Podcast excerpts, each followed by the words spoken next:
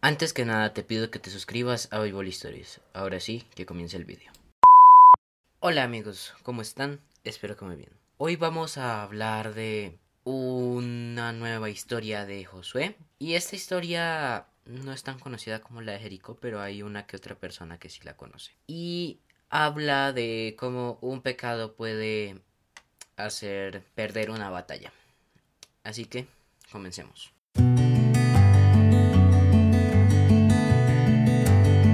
Antes hay que acordarnos que cuando se tomó Jericó había una regla que no se tomara botín, que se quemara esa ciudad, obviamente se iba a volver a poblar porque pues para eso iba a ser, pero que no se tomara botín, que todo el botín se quemara. Sin embargo, una persona llamada Acán en el capítulo 7 de Josué, en el versículo 1, pero los hijos de Israel cometieron una infidelidad en cuanto al anatema, porque Acán, hijo de, de Carmi, hijo de Sabdi, hijo de Sera, de la tribu de Judá, tomó algo de anatema, y la ira de Jehová se encendió contra los hijos de Israel. Así que ya podemos ver que la familia de Acán o Acán en sí desobedecieron esa ley, y pues cuando desobedeces algo debe venir una consecuencia, un castigo. Sin embargo, la, la derrota de Ai no fue solo por eso, o sea, sí influyó, pero también hubo otros factores quizás leves, pero que también influyeron en la derrota en Ai. Continuamos. Después Josué envió unos hombres desde Jericó a Ai, que estaba junto Bet Aben, hacia el oriente de Betel, y les dijo, subid ir a reconocer la tierra. Ellos subieron y reconocieron a Ai. Al volver dijeron a Josué que no suba con todo el pueblo. Dos mil o tres mil hombres podían tomar Ai. No, no fatigues a todo el oyendo yendo porque son pocos. Y este fue otro error de la toma de Ai, aparte pues de lo que de lo que pues hizo Acán, ya que Josué se confió, el pueblo de Israel en general se confió y uno, no fueron con todo Israel y dos, lo más importante, no consultaron a Dios. Así que con todo esto acumulado, los israelitas perdieron la batalla, teniendo unas 36 bajas 36 muertos y por ahí unos 60 heridos. Generalmente los heridos son el doble de muertos. Y pues si bien eso no es mucha gente muerta, pues teniendo en cuenta las batallas y guerras actualmente, pues sí que se le bajó mucho la moral a Israel después de la victoria tan fácil que habían tenido en Jericó. Así que por esos factores fue que ellos perdieron la batalla, la primera batalla de ahí. Entonces, continuamos con la lectura. Entonces Josué rompió sus vestidos y se postró en tierra sobre su rostro delante del arca de Jehová hasta caer la tarde, junto con los ancianos de Israel, y echaron polvo sobre sus cabezas. Josué decía, Ah Señor Jehová, ¿por qué hiciste pasar a este pueblo el Jordán para entregarnos en manos de los amorreos y que nos destruyan? Como que Ay era una ciudad amorrea al parecer. Ojalá nos hubiéramos quedado al otro lado del Jordán Ay Señor, ¿qué diré ahora que Israel le ha vuelto la espada a sus enemigos? Porque los cananeos y a todos los habitantes de la tierra se enterarán, nos rodearán y borrarán nuestro nombre de encima de la tierra. ¿Qué harás tú entonces por tu gran nombre? Ahora sí pidió consejo a Dios, ya era hora, y esto es lo que le contestó Jehová. Levántate, ¿por qué te postras sobre tu rostro?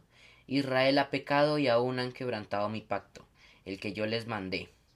También han tomado algo del anatema, y hasta lo han robado, han mentido y aún lo han guardado entre sus enseres.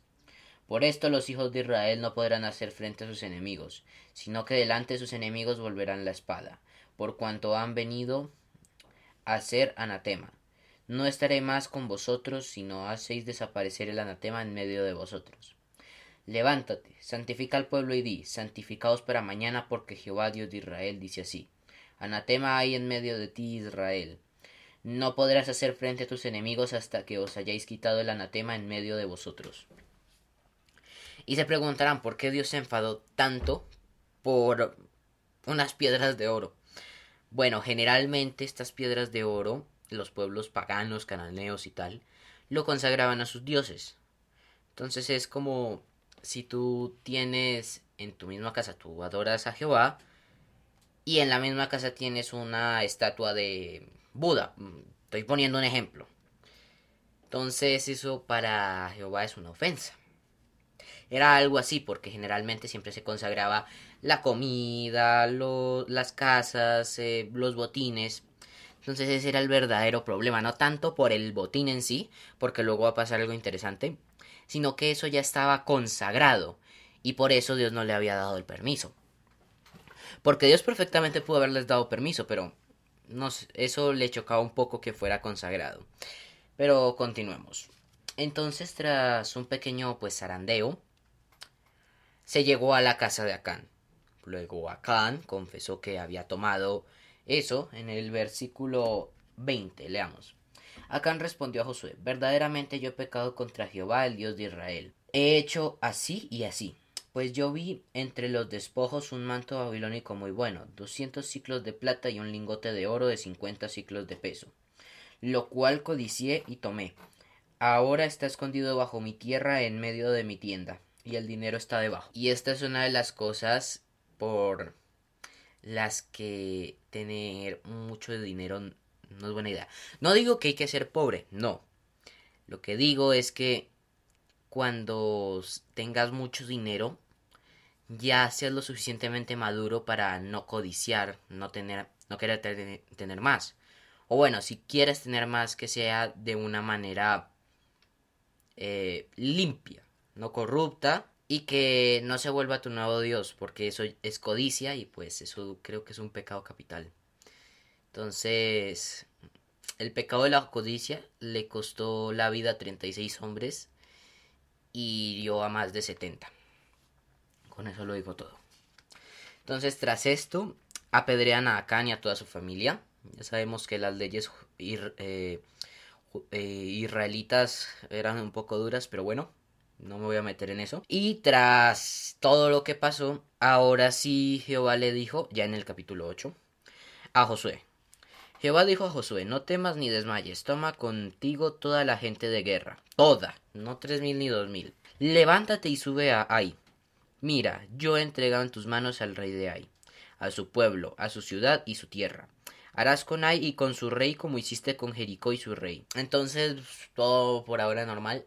Pero, como recompensa de haber exterminado la codicia en Israel, por lo menos un rato, esta fue la recompensa. Pero ahora tomaréis para vosotros su botín y sus bestias. Pondrás pues emboscadas detrás de la ciudad. Entonces, la recompensa esta vez fue que a diferencia de Jericó, que tocó quemar todo eso, pues porque Dios lo decía y pues porque eh, lo que yo había dicho, que estaba todo muy idolatrado. Esta vez Dios sí les dio permiso de tomar su botín como recompensa por haber exterminado la casa de Acán. Un poco extremo, pero bueno, yo no me voy a meter en eso. Así que Así que continuamos la lectura. Versículo 3.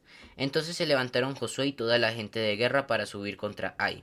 Escogió Josué treinta mil hombres fuertes, a los cuales envió de noche, con esta orden: Atended, podréis, pondréis una emboscada detrás de la ciudad. No os, no os alejaréis mucho de la ciudad y estaréis todos dispuestos. Yo y todo el pueblo que está conmigo nos acercaremos a la ciudad y cuando salgan ellos contra nosotros, como hicieron antes, huiremos delante de ellos. Ellos saldrán tras nosotros hasta que los dejemos, los alejemos de la ciudad, pues dirán, huyen de nosotros como la primera vez. Huiremos. Entonces delante de ellos. Luego vosotros os levantaréis de la emboscada y tomaréis la ciudad. Después Jehová vuestro Dios la entregará en vuestras manos. Cuando la hayáis tomado, la prenderéis fuego. Haréis conforme a la palabra de Jehová mirad que os lo he mandado. Entonces básicamente era, se iban a dividir en dos grupos. un pequeño grupo que iba a ser señuelo y pues todo el pueblo de ahí iba a salir contra ellos. Entonces ese señuelo iba a ir atrás de la ciudad, los iba a alejar lo suficiente hasta que el grueso del ejército los embolsaría y pues fin del juego. Y tras esto, pues no quedarían casi fuerzas en ahí, entonces sería fácil de tomar tras esta emboscada. Y eso ocurrió, quemaron la ciudad. y tomaron todo el botín para sí. Aunque al parecer Ai no fue habitada como por ejemplo si lo fue Jericó. Al menos lo que se encontró arqueológicamente, que fue destruida y no se volvió a habitar. Y esta ha sido la historia de hoy. Eh, ya vimos lo malo que es la codicia, que le costó la vida a 36 hombres. Y nada más, espero que te haya gustado. Dale like, suscríbete y activa la campanita. Y nada más. Chao.